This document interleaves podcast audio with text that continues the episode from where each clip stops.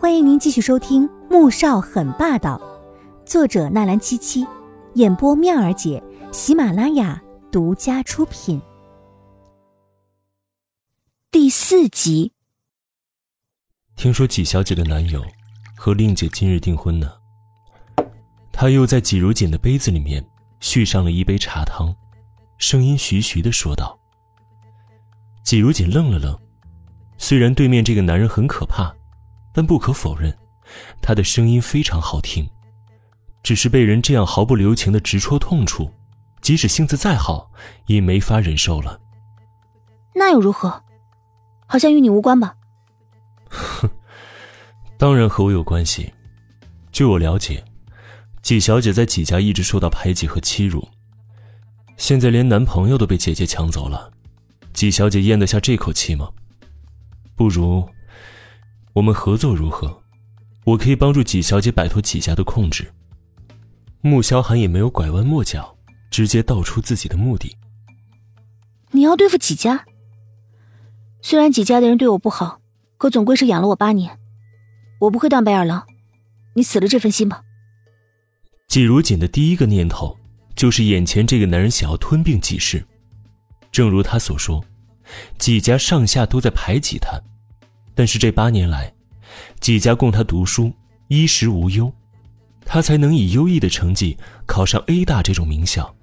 他怎么能做这种没有良心、会遭报应的事情呢？但他的话，却换来男人不屑的冰冷嗤笑。哼，不过一个小小的几世，我还没有放在眼中。季如锦被呛住了，看着眼前这人的来头，似乎不小啊。若不是为了己事，那还能是为了什么呢？穆萧寒懒得和他废话，抬头看了眼易灵。易灵立刻将手中早就准备好的协议书放在了季如锦的面前。季小姐，请看。季如锦疑惑的打开文件，没多久，便震惊的瞪大了双眼。你想都别想，我是不会同意的。季如锦是活腻了才会签同意什么三年婚姻契约的协议，只要想到那晚的事情，他就害怕的浑身打颤。若以后真和这男人结婚，那不是时刻得提心吊胆？要是哪天他突然发疯，把他咬死怎么办呢？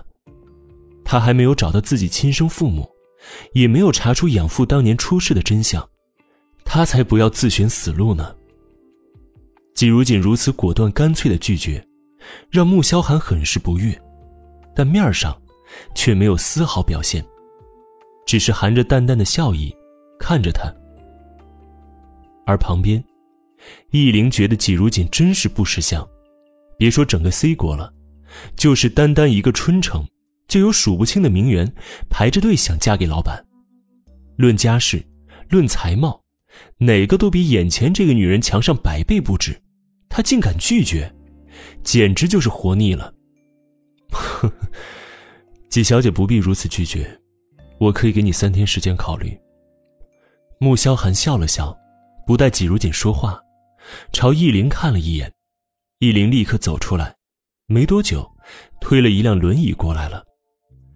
季如锦看着穆萧寒撑坐在轮椅上，顿时瞪大眼睛。你上次……话到嘴边。却撞上男人森冷而警告的眼神，顿时吓得住了嘴。这双腿，可是拜纪小姐所赐。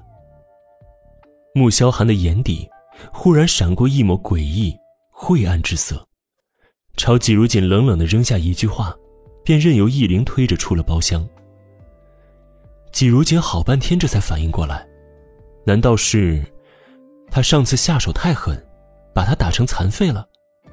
但不对啊，就算是脊椎受伤，那也是全身瘫痪。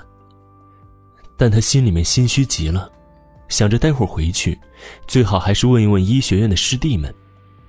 回到学校，季如锦因为心情低落，并没有注意到同学们异样又嘲弄的目光。进了寝室，米乐乐立刻关上门，关心的问道：“哎，怎么样了？你有没有去狠狠扇那对狗男女的耳光啊？”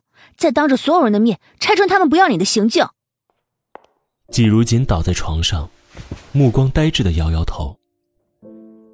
这一天之内发生的事情，让他整个人都觉得像是做了一场恐怖的噩梦。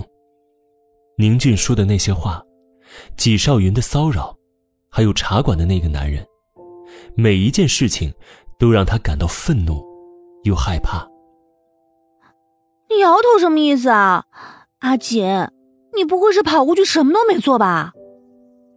米乐乐急得都快跳起来了，一把将他从床上拉起来，着急的追问着。季如锦看向他，露出一丝苦笑：“乐乐，你觉得我要是当着所有宾客的面扇他们耳光，拆穿他们，会有用吗？宁俊还是会和纪明轩订婚，而我……”只会让我自己变得更加的难堪，更加的可笑。米乐乐也是气不过了，所以听到他这么说，顿时也沉默下来，在旁边坐下，伸手抱住季如锦。哎呀，好了好了，不难过了。宁俊这种人渣，不要也罢。你这么好，值得有更好的男人的。哼，让他们两个互相去祸害也好，这才是伤人于无形，高招也。